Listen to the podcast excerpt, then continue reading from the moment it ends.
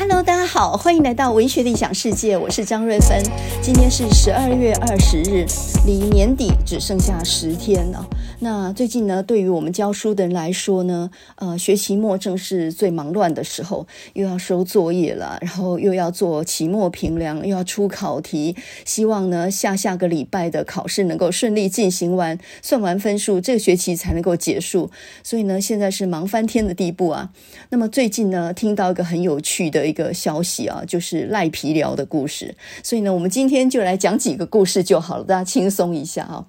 这个赖皮寮的典故怎么来的呢？就是最近副总统赖清德在选举当中嘛，那他呢在万里那边的老家，因为他是矿工出身，他父亲是矿工，呃，在这个赖清德很小的时候，他父亲就去世，所以呢，呃，他就说那是他们的老家，呃，是改建的一个公寮，就是一个简单的小房子而已啊。可是呢，这个房子的问题就出在它是违建，他没有缴过税。然后被很多名嘴踢爆，被很多人检举之后呢，他就是不拆，而且在很多的演讲造势场合，他还数度哽咽，还哭啊，然后就就就说他这是他想念他父亲母亲的一个地方，连名嘴郑弘仪都帮他哭。那这件事情呢，呃，想来想去，他的问题就在于啊。呃，你对别人可能是双标，诶，你在拆那些南铁拆迁户的那个时候，你拆别人的房子的时候是那么铁腕的，可是你拆自己的房子的时候是这么优柔寡断呢？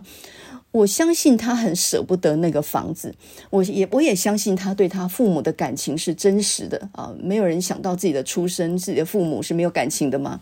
可是问题是。你对你自己所有的财产是那么的爱惜，但是你对于别人的房子呢？对于别人的方式，呃，别人的生活，你是不是也很疼惜别人固有的生活？那这个就在检验一个为政者他的品德了。所以呢，我想重点不是在于该不该哭那个问题哦，重点是在于第一个，你性格那么的优柔寡断，拆跟不拆可以做那样错误的判断吗？那么现在呢，这个房子已经被呃被标注为叫做赖皮寮，在那个 Google Map 上面呢，很多好事的王者就呃网呃网友。就把它标注为赖皮聊，什么赖皮卡丘，就很多搞笑酷手的这些标注啊，然后很多人还跑去踩点，跑去打卡，呃，俨然成为一个景点。那么一旦被变成这样的善笑的对象的时候呢，这个人设崩坏，我觉得对选情是很伤的。所以倒不是哭的那一点，我觉得重点是第一个，你判断力是不是有问题；第二个是你面对自己跟别人是不是双标，你是不是呃严以待人，宽以律己啊？对别人强拆，因为你不拆的话，都市没法发展。可是对自己呢？哎呦，这是我家族有记忆的地方，我舍不得拆。然后最近邱怡还很好笑，他弄一个空拍机跑去呢，把方圆十里之内全部拍了个遍，然后才发现有特勤维安人员在那里驻守，这些还是宪兵哇，还帮忙清理环境啊。那等于就是用国家的经费啊，这用公帑去维护你的私人的宅地。另外那个还是国国有地哦，那个等于就是自己围起来占为己有。所以呢，这几个问题加在一起，我觉得。这个赖皮寮这个事件啊，恐怕一时还没有落幕啊。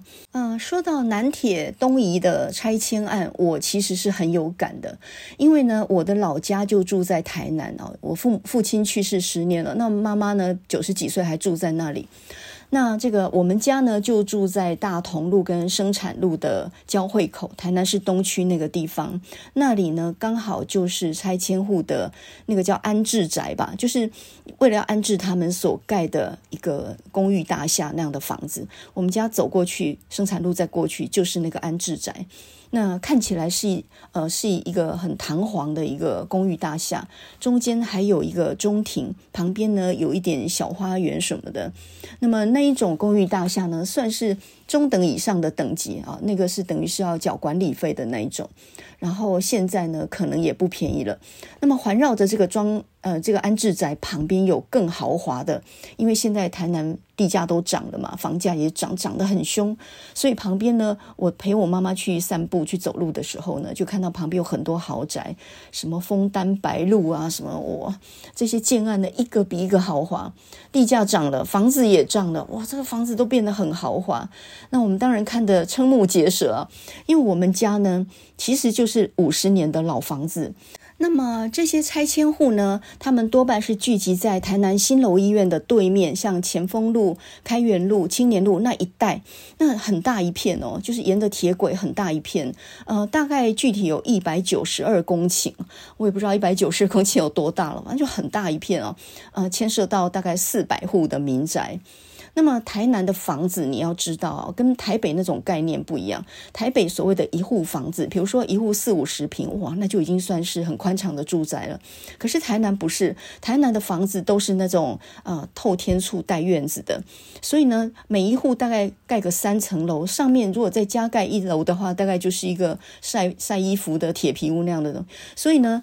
呃，如果你一栋房子有四层楼，再带个院子的话，哇，这是一个很好住的、很安居乐业、可以住一辈子的地方，根本就不用换房子的概念。所以以台北人来说，哎，如果你老房子拆了，然后换你一个新房子，那有什么不好呢？但是呢，台南人对于房子住的地方的概念跟台北就不一样的。那么一户，然后呢，这个毫不着地的，就是悬在那个楼上那种住法，台南的老市民其实是不太习惯的。那所以呢，像我们家也是一样，我们也是一个透天厝，有个小院子，两层楼，然后上面再加盖一个铁皮屋来来晒衣服、堆一些堆一些杂物这样的地方。你看台南的房子大概都是透天厝那种性质，所以呢，呃，很多人是。住了很久的老居民，那么在这个沿线一带啊，就铁路东移，他打算要拆迁的那一带，大概我觉得这些人其实他们的经济环境是不错的，是很典型的中产阶级。很多人呢都还是知识水准蛮高的哦，这这一带可不是贫民区哦，这一带算是比较接近市区的好地段的房子，只是它靠近铁路而已。那我们家呢是在。大同路的末端，接近生产路那边，已经是更南边的，更边缘，台南市的更边缘的地方。那说到这一桩南铁东移的这个抗争事件哦，其实已经延续了非常久啊，从二零零九年到最后一户迁走，二零二一年也不过是前两年才结束的事情，抗争了很久很久的时间。那么问题到底出在哪里呢？二零零九年那个时候，台南市政府决定要把铁路地下化，那本来讲的就是原地施作，呃，把。就是旁边的那些住户呢，地借我用一下，用几年呢？那我们整个地下化完之后，还会把旁边还美化绿化完了之后，地还给你们，你们还是一样可以在那边安居乐业。结果没有想到呢，它原轨施作就变成了整片东移，就是整个画出来一百九十二公顷的地。那你想一想，那个利益有多大？它画出来一块一百九十二公顷的地，这个土地开发的利益据估大概有四千亿到五千亿之。多，可是他给那些要拆迁的居民的一纸公文命令呢？他本来不是说要暂时租用吗？就到最后呢，市政府是对他们永久征收。你如果是住户的话，你一接到这个永久征收这样的一纸公文的话，你恐怕是要昏过去。你你不是会还给我的吗？怎么到最后是国家拿去了？那么你如果要拿去的话，再来就看你赔我什么样的一个家，对不对？我在这里呢，本来住得好好的，这个环境我也非常。习惯了。那么，如果你硬要把我房子拿走的话，至少要还我一个可以住的家吧？结果呢，他的赔偿其实这这里头有个问题，就是说，呃，市政府只举行公听会，没有举行听证会。这中间的差别在哪里呢？公听会就是听听而已，没有法律效力。可是，如果是听证会的话，你跟居民就必须要达成一个的协议，也就是说，居民跟政府是有讨价还价的空间的。公听会就是让你随便讲讲，他根本可以完全不听，就用。那种公权力去强制拆除的，所以呢，就在那样的一个公听会里面，这些自救会呢，他们就是没有办法去跟政府去商量这个事情，所以到最后听说是啊，征征用的价钱就是公告牌价加四成。不是市价加四成哦，那这个差别在哪里呢？因为公教公告的牌价比较低嘛，所以大概五十平建平的房子，三层透天厝，赔你两百五十万，两百五十万，这怎么有办法在台南市买一个带院子的透天厝，好几层楼透，不可能的事情啊！那官方就说呢，有一个安置宅可以让你们住到那个地方去。可是呢，安置宅它的价钱是非常高的。如果是有钱一点的住户，或许是可以全额去购买。但是呢，如果稍微比较没有钱一点的老人家，为了要住到那个安置宅，很可能你拿了市政府的两两三百万，你还要自己背五百多万、六百多万的贷款，才有办法住到那里去。所以其实是你等于拆了人家好地段的一个。呃，带院子的透天厝，但是赔了他，呃，恐怕四分之一都不到的这样的一个房子给别人，又又比较偏远。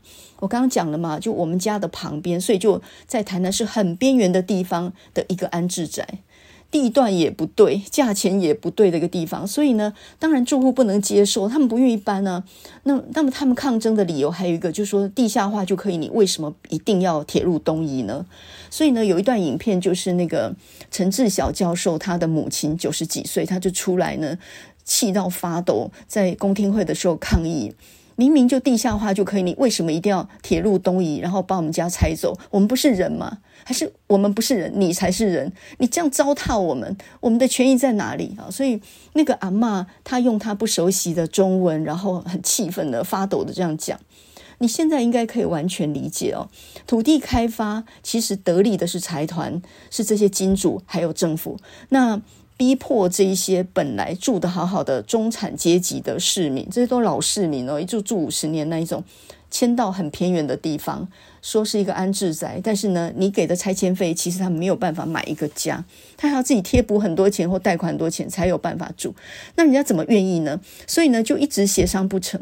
然后到最后呢，二零一九年安置宅成立之后，他就开始拆，就是沿线开始一路拆，一路抗争。这中间呢，有很多大学生去声援，就有点像那个桃园大埔案那样。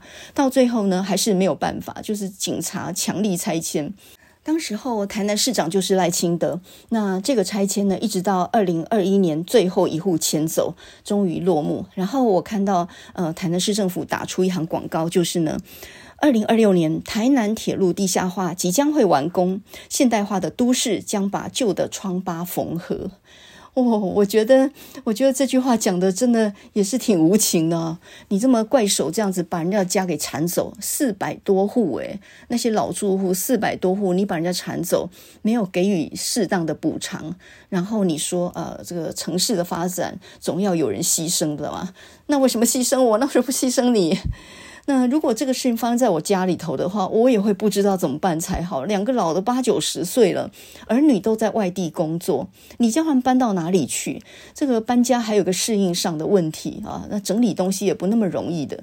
所以呢，你如果硬要人家搬，硬要把人家家拆走的话，我觉得起码要给一个比较优惠的条件，比如说你要给足够的钱，让他能够再备办一个家。你一个三层透天厝加院子，然后你给人家两三百万，这算是哪门子？这谁都不愿意接受的事情啊！所以重点还是在于你没有给他足够合理的条件。那你一个土地开发能赚四五千亿，你为什么不能够给这些居民一个更好的条件啊？旧旧房子就算了吧，那你搬去一个更新的、更好的房子去住啊！如果是能够全额这样呃让人家有一个新的家的话，我相信这事就能够解决嘛。可是呢？你看啊，这个人面对到利益的时候是那么样的蛮横！我我觉得这件事情真的是，如果你去想到这中间谁赚了钱，谁吃了亏，谁牺牲了，你就会觉得非常的寒心啊。那现在呢，赖清德他的房子还是违建哦，这完全是占用国有地，没有缴税违建，他还不愿意拆，他还舍不得呢。可是人家那些可是住了很久的正式的有缴税的房子哦，那你拆别人的不手软，可是拆自己的那么心疼啊，这个完全是双标哦，对别人很严苛，对自己比较宽待，这个这个恐怕很难很很难去说服别人啊。那这个赖皮聊事件呢，就让我想讲两个故事哦，我就心里面就想着这两个故事。一个故事呢是北宋的呃宋祥跟宋祁这两个兄弟的故事，另外一个呢就是作家阿胜他写过一个故事，叫做《乞食聊旧事》。乞食寮就是乞食寮，他讲的就是他的故乡新营有那么过有过那么一个穷人翻身的故事哦。那我们现在就借这两个故事稍微说一下，我们读书是要做什么？呃，读书是要翻转阶级，对吧？我们读书是想要博一个好的未来，这都很合理。可是呢，读书还有个品格的问题。我们除了提升自己的能力，我们还要对自己的品格的要求要更高。也就是说，我们其实是要对别人更好，然后对严以律己，就是对自己要更严苛的检验，对吧？就是读书，它有两个层面，一个就是增进你自己的能力，另外一个就是提升自己的品格嘛。除非后面那个不重要了。所以呢，我们来谈一谈北宋的两个兄弟的故事哦。那么北宋仁宗的时候，有一个宰相叫做宋祥。那这个宋祥他的弟弟呢，叫做宋祁。这两个人都非常有名，因为他们是一起中进士的。然后这个宋祥呢，他还是三元及第哦。三元及第在以前科举考试的时候是非常难的哦。这个什么叫三元及第呢？先来解说一下哦。以前的考试呢，它是分为三关，就是乡试、会试跟殿试。那么乡试呢，它是在省城举办的，所以如果你是河南省，那么就是到开封去考试。呃，考试的时间是秋天，所以叫做秋闱。那么如果你在乡试当中呢考上了，就是举人。我们都应该记得范进中举，欢喜疯了，就是中了个举人的话，那这个就已经可以跟当地的县太爷平起平坐了呀。那么，呃，在乡试里面呢，考第一名的叫做解元，这个解呢就是解释的解，那个字念破音字念解元，元就是第一的意思啊，所以解元的意思就是乡试第一名。那这个乡试呢是三年一次。所以你这一次如果落榜的话，比如说范进如果没考上的话，他就三年后才能来一次哦，非常严苛。那么要去考乡试，一定要是秀才的身份，就是你要先考上秀才，有这个身份才有办法去考乡试。那么在乡试中举之后，第二年的春天就要到京城去考呃第二关，第二关呢叫做会试。那么这个呢在春天举办嘛，所以叫做春闱，这个是由礼部所举办的。所以你看，在以前的那种戏曲小。小说里面呢，都是穷书生进京赶考。为什么要进京赶考？而且一定是在大雪天里面呢，又穷又饿，盘缠用尽，然后就昏倒在那个千金大小姐他们家的花园外面。然后小姐看到哇，这个读书人呢面目清秀，然后呢，呃，这个又那么穷，所以就把他捡进来，然后这个好生款待。以后呢，这个鼓励他进京赶考。可是赶考上了之后呢，中了进士之后呢，这个这个这个公子呢，就会变成一个博。姓郎，然后就娶了宰相的女儿，然后就抛弃了这个千金小姐。哎，故事都是这样发生的呀。好，那么第二关呢叫做会试嘛，所以呢考上的呃第一名就叫做会元，然后呢也称为贡元，就是呃考上会试的第一名啊叫贡元，不是贡丸哦，是贡元或会元。然后呢，这一关在考过之后呢，就是殿试。那么所谓的殿就是宫殿嘛，殿试呢就是由皇帝来出题。那如果你考上殿试的话呢，你就是进士。然后第进士还分为三甲，你考上进士就是天子门生。哇，这个可是非常非常大的一个荣幸了。所以呃，考上进士大概就是人生的最高端了。那么进士分三甲，呃，这第一甲的前三名就是状元、榜眼跟探花。这个大家应该都比较清楚。然后三三级的考试都考到第一名的话，在乡试考到解元，会试考到会元，然后殿试考到状元的话，叫做三元及第。呃，不是有一种广东粥就叫做及第粥吗？这个及第粥呢，名头上很好彩头，非常好听嘛。大概考试前要去吃一碗吧。那它就是很丰富的，呃，那种料也很贵的，比如说什么花枝、虾子、猪肝，你所想得到的料最丰富、最澎湃的，大概就是及地州吧。那我们刚刚说到三元及第很困难嘛。那今天我们要讲到的主角宋祥，他就是三元及第。呃，他有个弟弟叫做宋祁，跟他一起考上进士，然后两个人文采也都非常好。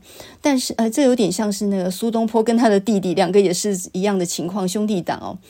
那么宋祥跟宋琦两个人虽然同样都很有学问，但是呢，他们两个人的个性完全不一样。宋祥他是一个比较严肃、比较正直的人，那这个宋琦呢，这个弟弟宋琦，他是一个比较好交朋友、喜欢热闹，然后也比较摆阔的一个人。这兄弟俩呢，他们小的时候也是苦学出身的，呃，跟着他的父亲在在外地任官，所以呢也是很清苦的。他们常常在很冷的冬天，然后吃着那个韭菜配的那个稀的稀饭，这样子苦学成功的。就当年也是很穷啊，也是穷人家出身的。那后来兄弟两个都飞黄腾达了嘛，一个当宰相，另外一个也是当了大官。那有一年的元宵节呢，这个宋祥就是哥哥呢，他一个人安安静在家里读书的时候，听说他弟弟在那里大宴宾客，非常的豪奢哦，非非常的高调的。然后他就传一个话给他的弟弟说：“你还记得当年我们年轻的时候很穷的时候，我们在书院里面，我们是吃那个粥，然后配韭菜的。你还记得当年的穷苦吗？就是提醒他不要忘记当年寒窗苦读的艰辛，不要太过于呃安逸，或者是太过于享乐这样。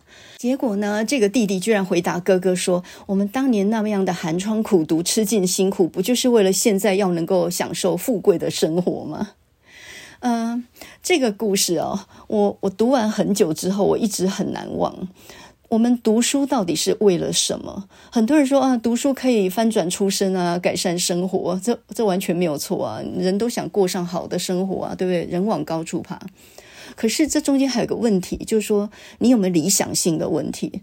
嗯、如果你寒窗苦读，你吃尽辛苦，只为了一朝翻身，然后去欺负穷人，或者说呢，呃，我我当年辛苦，也就是为了过上这样子一个一个富裕的享乐的生活的话，不能说不对，但是呢，就你的理想性不高，这个人的格局不高，理想性也不高，所以你不能说宋呃宋琦是错的。他吃苦就是为了要享受好的生活，不是吗？今天呢，终于，呃，这个如愿以偿，过上了好日子了，那怎么不好好享受一下呢？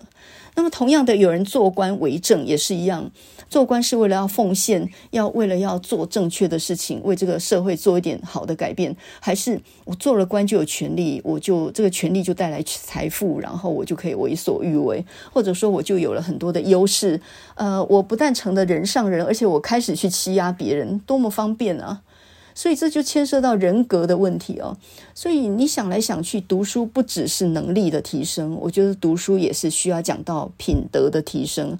如果你的读书没有伴随品德的提升的话，会后面会有很大的问题。那么这个呢，大概就要讲到阿胜讲过的一个故事，叫做乞食寮旧事。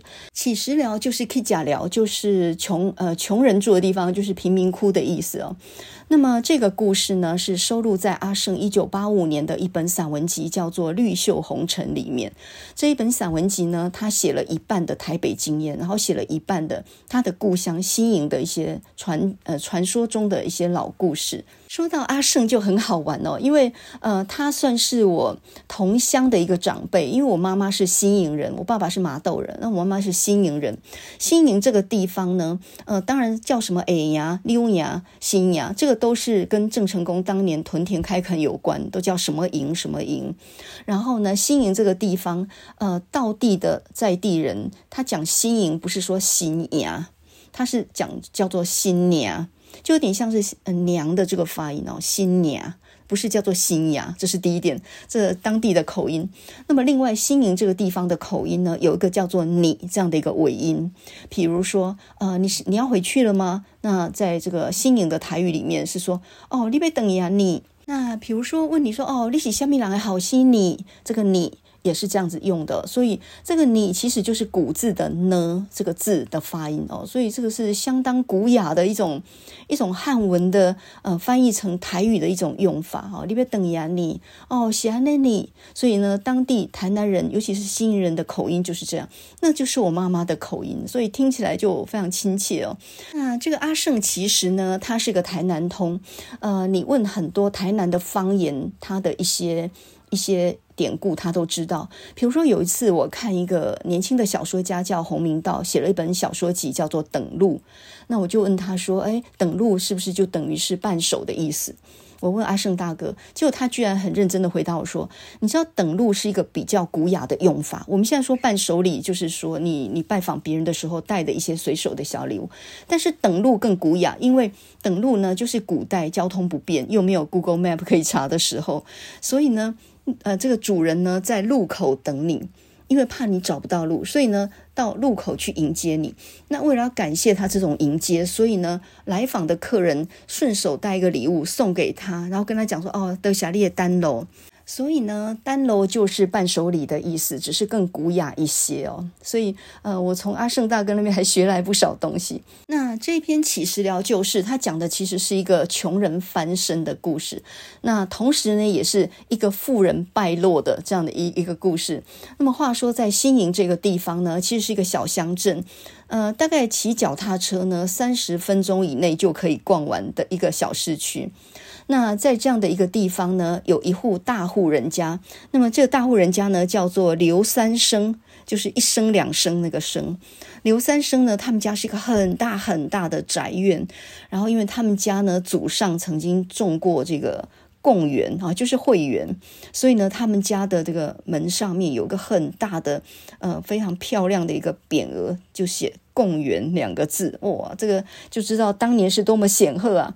那么这个很大的宅地的旁边有一个 K 甲寮，就是一个贫民窟。这个贫民窟呢，它的它的房子非常低矮，然后那个那个屋檐也快要破掉那种感觉。那么这里面住的一个人叫做黄腾。这个黄腾呢，他的曾祖父跟作者的曾祖父是同一科呃考上的秀才，就是同时间考上的秀才。然后中间经过好几代嘛，那因为黄腾的祖父他吸鸦片，所以就败败光了财产。然后他们家就变成赤贫这样，所以呢，就是传了几代之后呢，这个黄腾他是推着板车到处呢去收破铜烂铁这样的一个职业，就是捡破烂的。那这个作者呢，他跟黄腾的几个儿子是一起念书的，在同一个国民学校里面念书。而这个黄腾呢，这个人穷志不穷啊，他三个儿子一个女儿。那么老大呢叫做黄金书，老二叫做黄金器，老三呢叫做黄金约。金书、金器、金约，哇，这个名字也算堂皇。那么三个人在呃国小里面呢，书都念得非常好。毕竟他们的祖上呢是中过秀才的，读书人出身的啊。虽然一时穷，但是呢还是挺会念书的。所以呢，给作者不少压力，因为他跟这三个兄弟是呃就是同一个学校里面的小学生嘛。嗯、这个黄腾他三个儿子一个女儿同时念书，所以他的经济压力非常大。那么他也做牛做马的都不辞辛劳，每天辛辛苦苦在那儿推板车。那么他收购的东西呢，除了拍墙古下之外呢，他还收购一些古钱，就是这些古的硬币。那么这种古代的什么清朝的龙银，这个东西已经不能用了，所以只是很多人就当做一个好玩的东西收着而已。那这个黄腾呢，在收集这些破铜烂铁的时候，有时候会到作者家里面来。然后呢，这个作者的阿嬷就常常称赞他说：“哦，拎刀伊那龙搞塔车啊，女儿长得好漂亮，好有福气哦，这以后命一定很好。”那黄腾就很开心。然后有时候呢，就请黄腾帮忙做一些家里的杂事。那么呃，祖母要给他钱的时候啊，黄腾就说：“哦，不用不用，那不然你给我一些古代的铜钱好了，我也想收藏这些东西。”那祖母呢就说：“你这拱狼啊，这这种东西，这种钱已经不能用了。你孩子在念书，怎么不要点现在就能够用的钱呢？你。”你居然要收古钱呢、啊？结果就从那个箱子里面就抓了一大把给他。所以呢，这个黄腾每次来做工，然后都不要钱，他只要收集这些古代的硬币。然后被这个祖母就就骂说：“人家拱狼啊，这种现钱不要，你要用那种不能用的钱。”这样从这里呢就可以看出来，黄腾还蛮有点收集古董的概念哦。这个有一天说不定能够翻倍涨啊。那说到黄腾他们家隔壁就是那个刘三生嘛，哦，他们家家大业大，然后一天到晚欺负穷人，他们家呢就把垃圾呢都丢到。呃，就是这个黄腾他们家的屋顶上面，然后每天咒骂他们呐、啊，你们这些穷人呐、一辈子不能翻身呐、啊！就是不但轻贱他们，而且欺负他们，而且想尽办法要拆掉他们家，因为呢，你们家就把我们家的墙壁当做你们的墙壁，那就非常讨厌他们哦。所以这个黄腾呢，他忍受他们的咒骂，然后想尽办法呢，呃，做牛做马，忍受着骂，然后这个黄腾穷到呢，他太太都跑了，不想跟他过日子。他一个人扛着四个儿女的学费。当时候初中呢，念一个学期要五百斤番薯。那这四个孩子念书呢，他一个学期要缴一千两百多斤的番薯，这在当地人来说是不可思议的事情。他怎么可能有办法靠自己的劳力，辛辛苦苦省吃俭用这样去付孩子的学费呢？这简直是太惊人的事情哦！所以看得出来，这个父亲是很有概念，就是读书是唯一翻身的一个希望嘛。所以他自己再怎么省，也是省给孩子去念书。反观他们隔壁那个家大业大的那个刘家哦，因为两个儿子从小就是呃这个这个过很好的生活，就是啊下贱，就是纨绔子弟嘛，吃好喝好的，所以呢他们呃会欺负穷人，然后每天都骄奢淫逸的这样子过日子哦。后来呢，就在黄腾的努力栽培小孩之下呢，他的老大不负众望，就是个黄金书呢，考上台大。我、哦、在当地呢，真的是轰动武林，惊动万教啊。然后老二考上师大，这个老三呢还在念高中。哇、哦，这个消息呢，可以说是在小镇就传遍了啊。这个这个穷人居然还能够出这样的秀才啊，这真的是吓死人的的新闻。但是还更吓人的是，等到老大念完台大之后，这个黄腾居然宣布他要让他。儿子去美国念书，呃，一个收破铜烂铁的，一个收破烂的，居然有办法资助小孩去美国念书，再在当地呢，想都不敢想，就好像天上下红雨一般。然后为什么这个黄腾有那些钱呢？因为他就把那些清朝的龙银都拿去变卖了，然后换得很多钱。他也离开了乞食寮，然后去盖了一个养猪场、养鸡场。他们家呢就开始慢慢兴旺起来。呃，在当地他再也不是乞丐了，再也不是能够被你指着骂的这样的一个对象了。啊，反观他们旁边那个很有钱的刘家呢，就开始败落。我们说富不过三代嘛。呃，这儿子呢，大儿子后来就被个戏子拐走了。自从有一个戏班子来到他们镇上表演之之后，那个漂亮的小蛋呢，就把他大儿子给给拐走。然后老二到最后呢，是流落到台北去，呃，当一个卖唱的艺人。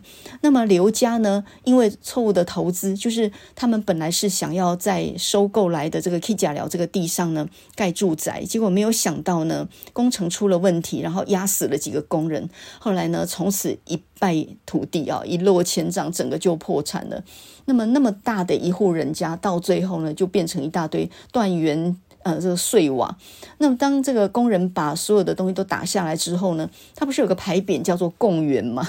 那这个工人还以为那是贡丸的，整个就跟那些碎碎瓦片呢，全部都打碎了，丢在一旁哦。曾经不可一世，呃，这个看清别人这样的一个非常大的一个家族豪门。到最后呢，就是一场空，就是繁华落尽啊，一场空。那么这个起食寮就是他的最后呢，就说后来这个作者考上大学，到了大台北念书之后，有一天经过街头，突然听见一阵非常熟悉的歌声。哦、那个歌声唱得真美妙，原来就是刘家的小儿子，后来流落到台北去，然后弹着吉他到处在街头卖唱。他看着他，听着那熟悉的美妙的歌声。他突然心里面感觉非常非常的感慨，这个起食寮就是他其实讲的就是一个人只要人穷志不穷。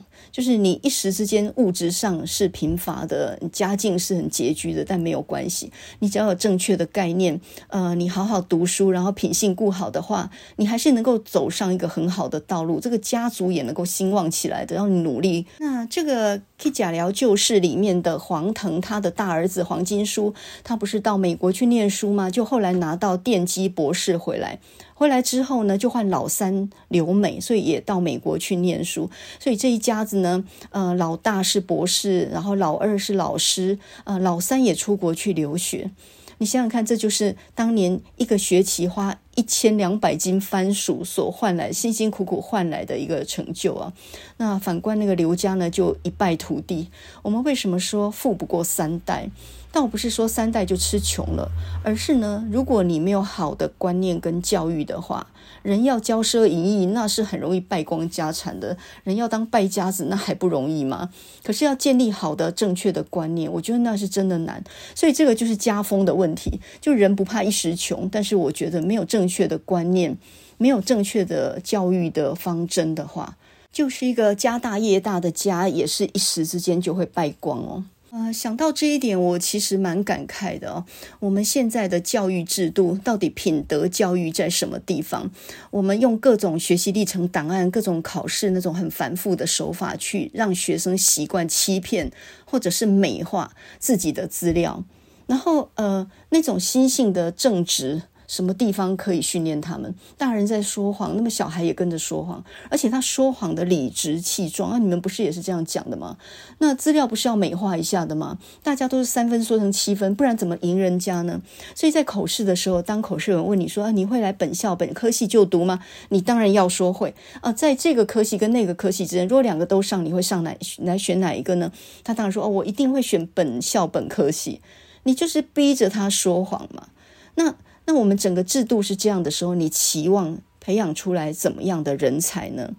那你说读书也不过就博一个上位嘛，或者是翻转阶级嘛，这是对的。可是呢，有朝一日你会面临到一个考验，就是说他面临到要牺牲原则或牺牲利益的时候，他会牺牲哪一个嘛？如果是呃，就像那个宋宋祁那样的人，他读书就是为了过富贵的生活啊，不然我吃什么苦啊？那我吃苦就是为了过上好生活的时候，他会牺牲利益吗？当然不会。我哪里有利益？这就是我要的啊！我我当然选择利益。可是呢，品性好一点的人会选择原则，就是我还是有个底线的。我哪些事情是绝对不做的？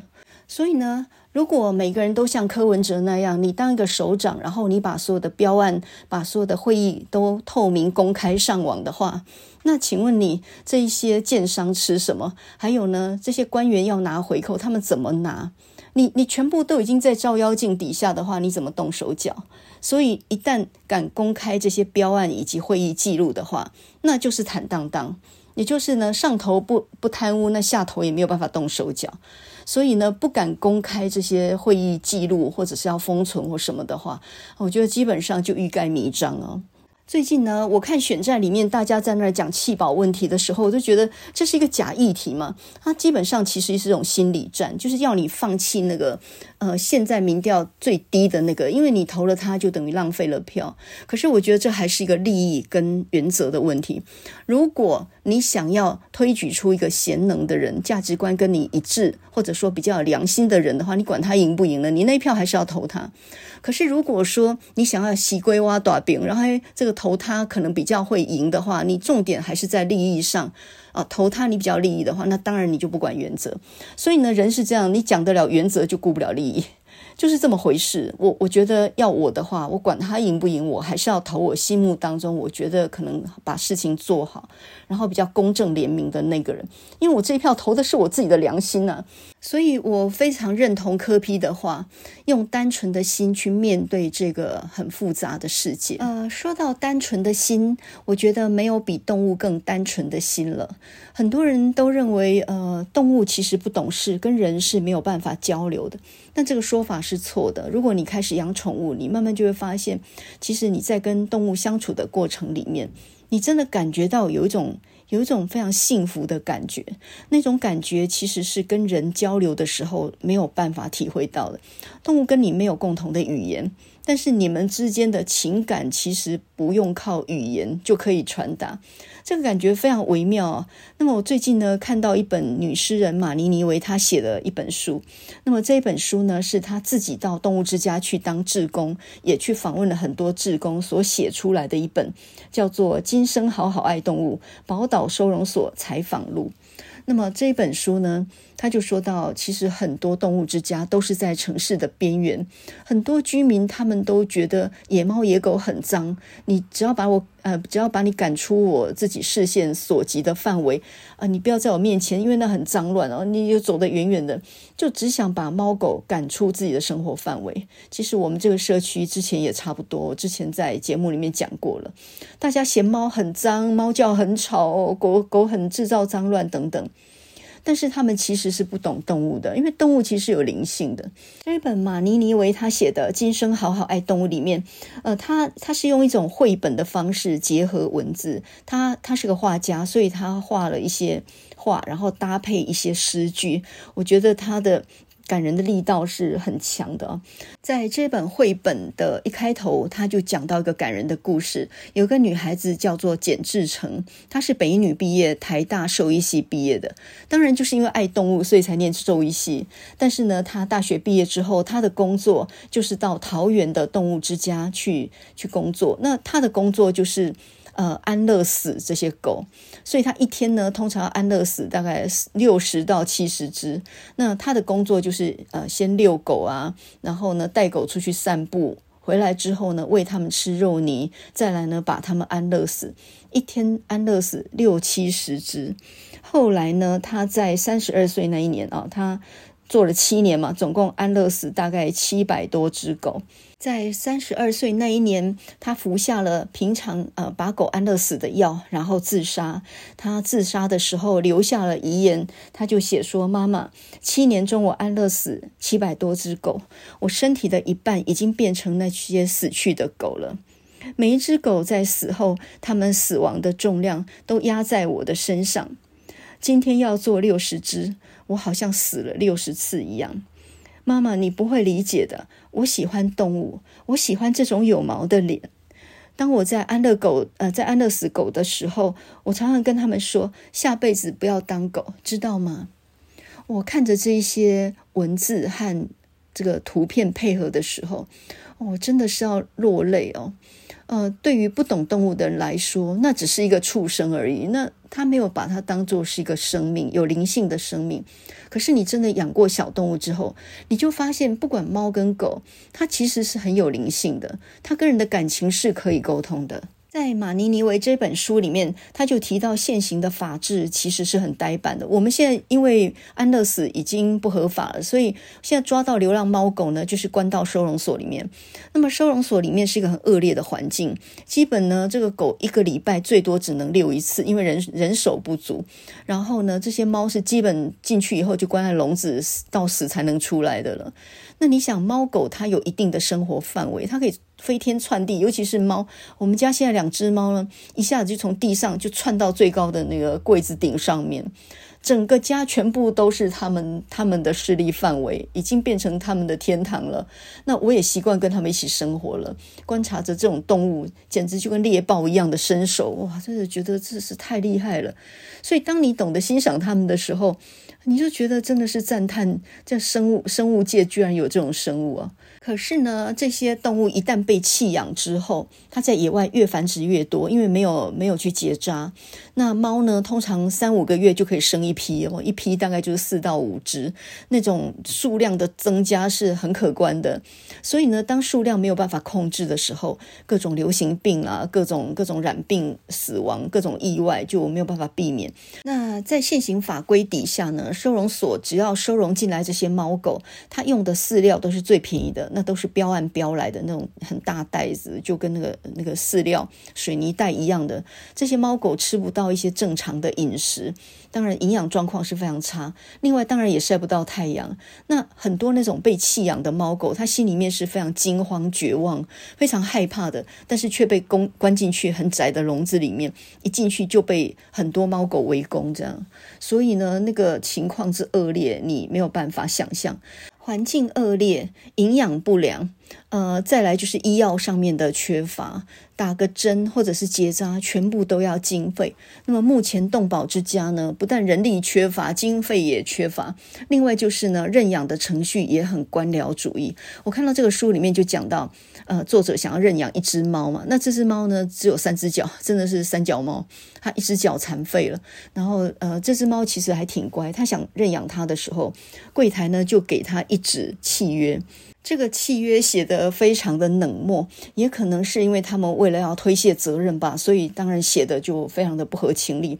那上面就写说，呃，这只三脚猫不适合认养，它很神经质，情绪不稳定。那么如果你一定要养的话呢，如果造成这个饲主的生命或财产的一切的损失的话，愿负一切责任。就是你要领养一只猫，你还要挂保证啊，挂保证也不打紧，你还要愿负一切损失。那么如果你养养了之后呢，有任何理由想要退回来的话，那你还要付一万块。不等，一万还是两万之类，就是惩罚性的条款，非常的不友善。这就让我想到，呃，我常常在勤美诚品看书，那在那个公益路口那个地方呢，就常常有星期天，就常常有人呢就带流浪猫狗去那边，然后希望观众。呃，这个群众能够认养，弄个小的捐献箱。如果你不能认养，那也请你捐一点钱，让我们去照顾这些猫狗。看起来是不错啊，有人出钱，然后有人出力这样。可是它一定有个牌子写说，请勿触摸，因为这些幼猫幼犬呢，呃，很可能你你的你那些什么传染病菌什么的会影响它们之类。那我就觉得。你这个写法，你不让人触摸到一个生命的时候，它跟你就没有办法产生情感上的连接，所以不准触摸，到底是觉得人脏还是猫脏呢？这个我就搞不懂了。不准触摸，那它跟我怎么产生连接？你怎么会想要去收养这样的一只狗或猫？我还记得呢，我们家这两只刚开始就是母猫在外面生了一群小猫，养到呃断奶之后，大概一个半月左右吧，这一群小猫五只呢都眼睛发生严重感染。那这个感染呢，第一天看已经挺严重的了，第二天看更严重，第三天看不得了，这再再不医疗的话，可能要瞎掉了。那我想尽办法徒手去抓。到了第四天呢，已经一只不见了，大概已经死掉了吧。剩下四只，眼睛都极度的感染，非常危险。那我就跟另外一个住户，一个人捞了两只，赶快呢去看医生。我还记得我，我以前完全没有把猫养在家里的经验，我都只是在墙角放着东西喂它们吃，天天去喂。那没有跟猫一起生活的经验，所以也没有抓猫的经验。就第一次，我把一只小花猫抓在我的手里面的时候。它异常的温驯，那么小的一个身体，就跟一个大一点的老鼠差不多，就这样窝在我的手掌心里面，一动都不动，好像它现在已经很安全了一样。那我看着它的眼睛呢，已经发炎溃烂到那么严重，这个再不赶快治疗，没有救了。这一只猫瞎了的话，这怎么活啊？这怎么办呢？我急到不行，我去跑跑去找我的眼药水来给它滴啊，这个死猫当活猫医了，不管了，总之先看能不能消炎。后来我就是这样入坑了。那呃，打了好几次的预防针，还有无佐剂狂犬病疫苗，现在也半岁多，已经去结扎了。我回想我当初为什么一定得把它养下来的原因，其实就是它在我掌心里面的那一点温暖的感觉。它那么一团毛茸茸，那么小的一团毛毛球，然后就这样很安心的窝在我的手掌心里面。哎，我都不知道怎么办呢？现在怎么办？旁边刚好有个住户走过去，我问他现在怎么办呢？他一动也不动的在我的手掌心里睡着，然后好像一副很安全的样子。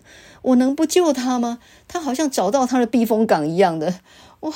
就在那一刻，好像我的生命就跟他产生了连结。这是有缘分的了，这个这个，他直接找你当主人了，你不收养他都不行了。后来我就另外连一只小黑猫一起就去医了眼睛，那还好眼睛有救回来，现在就非常活泼健康。那另外两只小黑呢，是被另外一个住户给给救了去的，然后有一只眼睛非常严重，它眼球都已经凸出来了，简直就要爆爆眼了这样。然后到最后就是一只眼睛抢救下来，另外一只就没有救到就瞎了，但没有关系，至少现在。在还是很健康活泼的，这是今年大概五月六月那个时候发生的事情。我现在想来，二零二三年一整年，我所有做的事，大概只有这一件事情是我觉得最有价值的。看起来是我救了猫，可是其实是猫救了我。这半年来呢，我觉得我的生活、我的心情都改变了很多。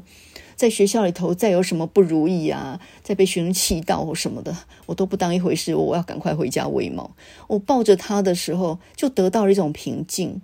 这种感觉其实很难言说。这种这种温暖是人跟人交流是不可能得到的。你可能养了狗或养了猫，才可能知道我说的是什么意思啊。所以我看马尼尼维这一本书的时候，我就特别。呃，看到一句话，他就说，很多人是同情猫狗，他不是喜欢猫狗。同情跟喜欢有什么不一样呢？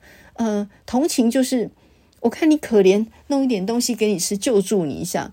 可是喜欢是从打心眼里就欣赏这种动物，就像是简志成他在遗书里面说的：“妈妈，你不能理解的，我喜欢动物，我喜欢这种有毛的脸。”这这个是一个爱动物的人的心里面的话。那你让一个很爱动物的人，他当兽医，他本来是要救助动物的，你让一个爱动物的人去执行安乐死，哇、哦，这个心理阴影也太大了吧？我觉得要我的话，我也受不了。不要说安乐死七百只了，安乐死一只我都睡不着觉。所以。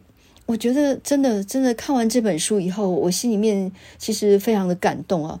后来我看报纸，有一个社区就非常友善动物，因为社区附近有很多流浪猫狗，那他们就呢。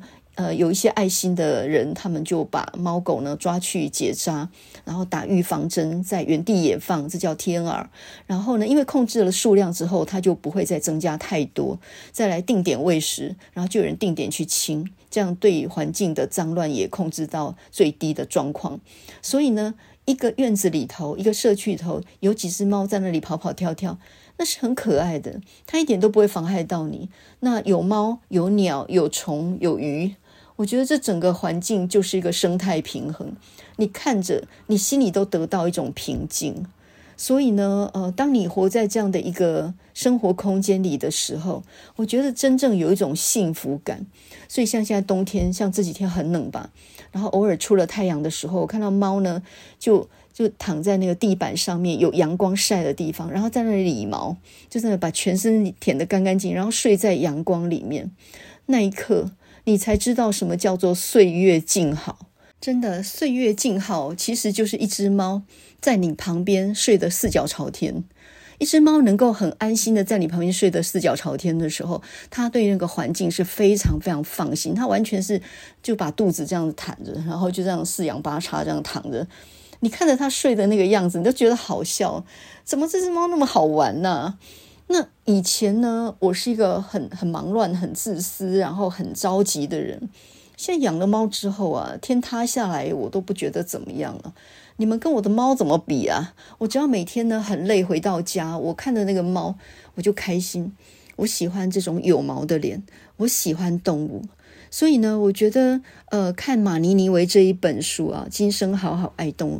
为什么我们要爱动物？不是因为它弱小，我们去帮助它，而是我们本身就是动物。那我们从别的动物身上学会了怎么样能够好好的活着。你看那个猫哦，它平常呢安静睡在那边，然后呢，你蹑手蹑脚的推开门进来，你想，你绝绝对不知道我推门进来吧？可是它耳朵动了一下。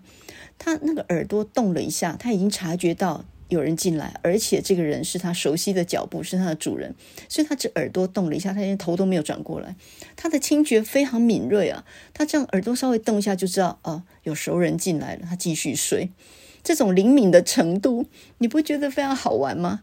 那么再来呢，他平常睡的呃躺在地上呢，一动也不动，可是当他要跳高的时候，他一秒之间可以跳到柜子顶上去。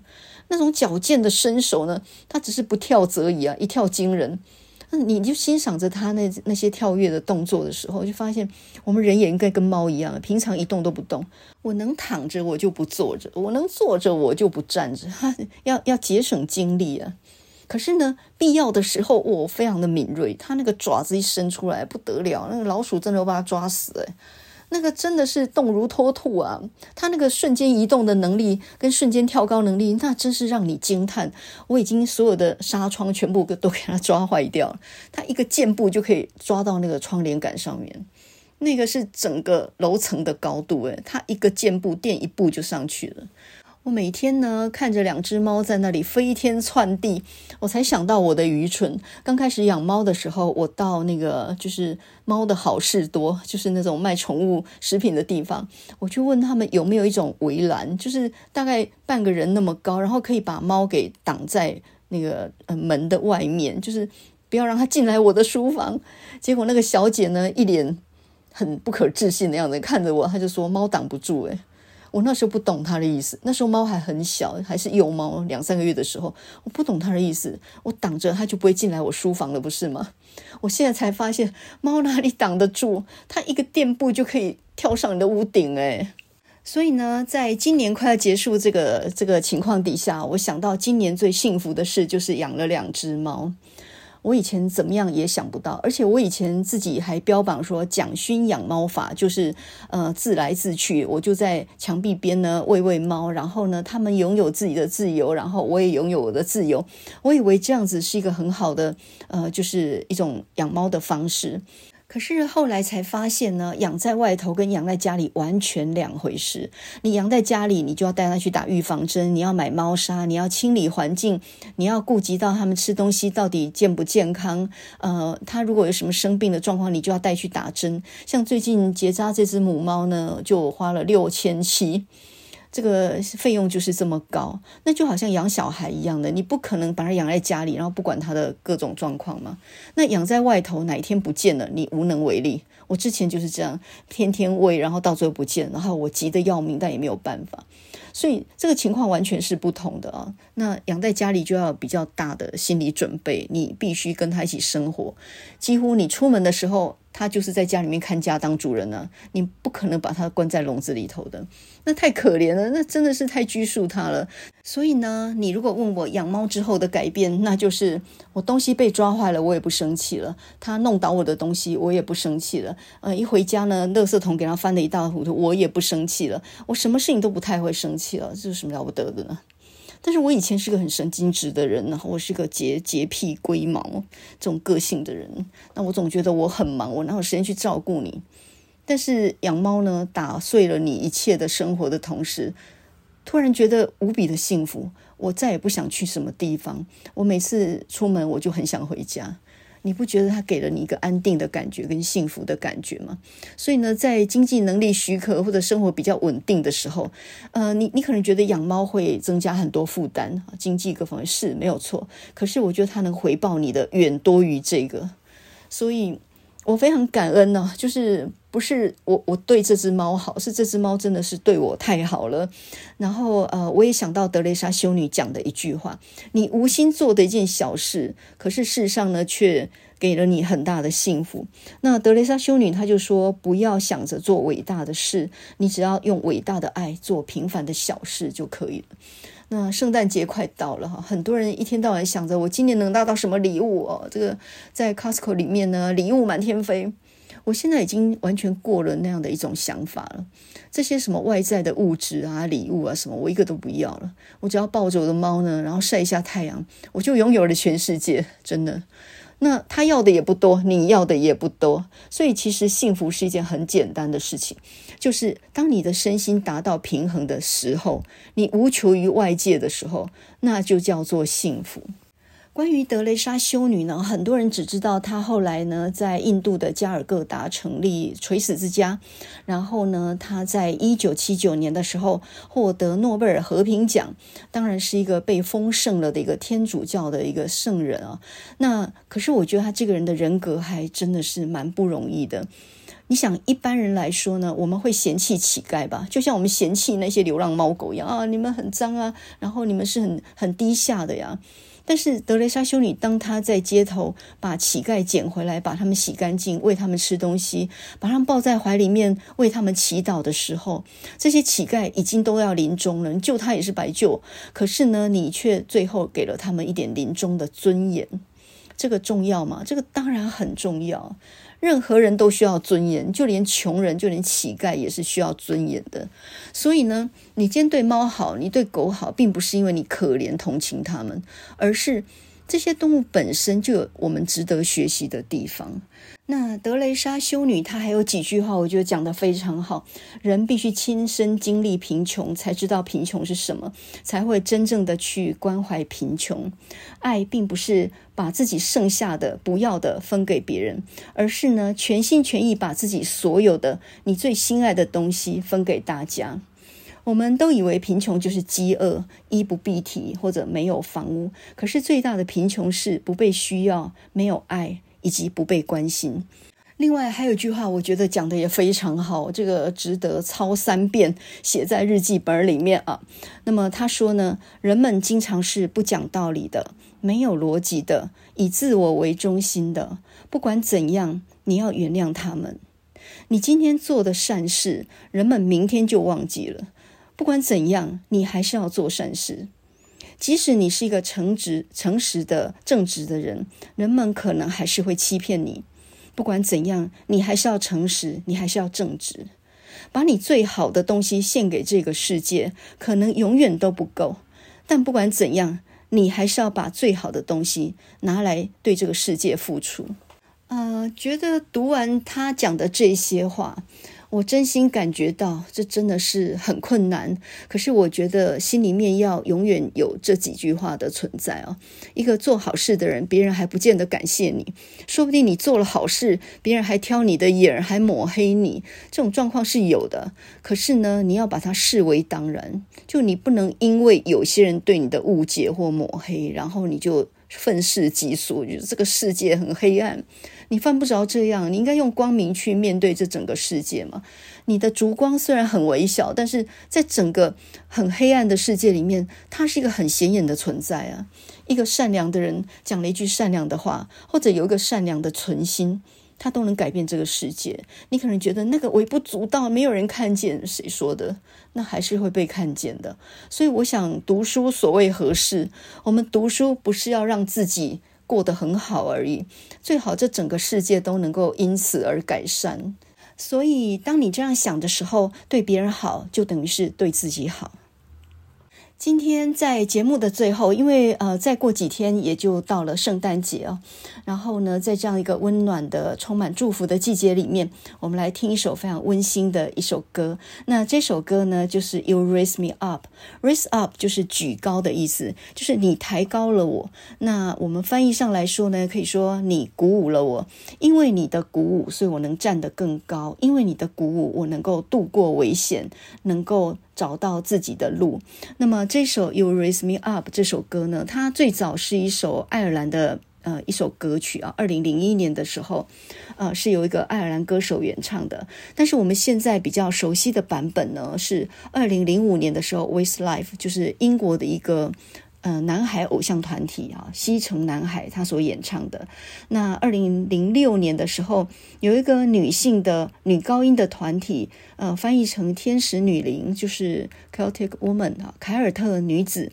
那么翻译成天使女伶这样的一个呃合唱团，他们所演唱的版本。那 Westlife 他们充满感情，而天使女伶的唱法呢，是非常的轻柔唯美。这两个当然都很好听。那么另外一个很有名的版本，就是二零一零年的时候，在荷兰好声音里面得到冠军的是一个老爷爷。那么这个老爷爷呢，叫做 Martin Hawkins。那么这个 Martin Hawkins 他声音非常有磁性，是一种低音的那样的一种感人的音域哦。呃，一个素人，然后呢，唱歌唱得非常好，在街头演唱这首歌曲的时候，感动了很多人。这首《You Raise Me Up》这首歌呢，它的 You 当然指的是主耶稣啊，在教会里面唱的时候，它比较像是一个赞美诗，也很适合合唱。那么，呃，这个歌呢，我们把 You 当作是你生命中的贵人，也非常的合适，就是那个在。逆境当中拉你一把的人，我们每个人都有低潮的时候，都有过不去的时候，都有心里感觉到非常苦楚的时候。就像这个歌词里面讲的，每当我心情低落的时候，我的灵魂感到无比的疲惫，我内心苦不堪言。可是呢，我总会在这里静静的等待你的出现，直到你出现了，静静的陪我坐一会儿。有的时候，所谓的帮助呢，不一定是给什么建议，你就陪着他坐一会儿，什么都不说，我觉得也是一个很有效的一个帮助。有人跟你在一起，心理上就得到了一个温暖哦。所以，我们每一个人力量都不是多大的，我们很多时候都需要别人帮忙的，很多时候我们也需要去拉别人一把的。所以呢，歌词才会说，在你的鼓励之下，我能够爬上高山；在你的鼓励之下，我能够度过暴风雨的海面。当我在你的肩上的时候，我是那么的坚强啊！I'm strong when I was on your shoulders。当我在你的肩膀上，我是这么的刚强。You raise me up to more than I can be。因为你的鼓舞，所以呢，让我 more than I can be，让我超越了我原来可以的，让我超越了我自己。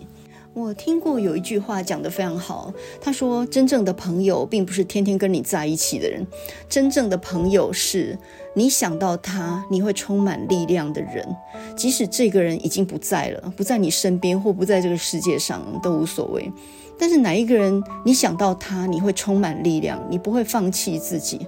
我觉得那才是真正的朋友。”那也真正是你生命中的贵人，所以呢，这个 you 哈，you raise me up，这首 you 呢不一定要解释成上帝这样的意思，可以解释成你生命中的贵人，是因为你的鼓舞，所以我超越了我自己。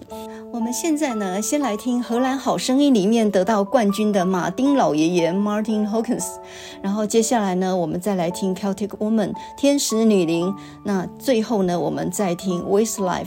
呃，这个西城男孩的版本，那这首歌呢是二零零一年的《You Raise Me Up》，你鼓舞了我。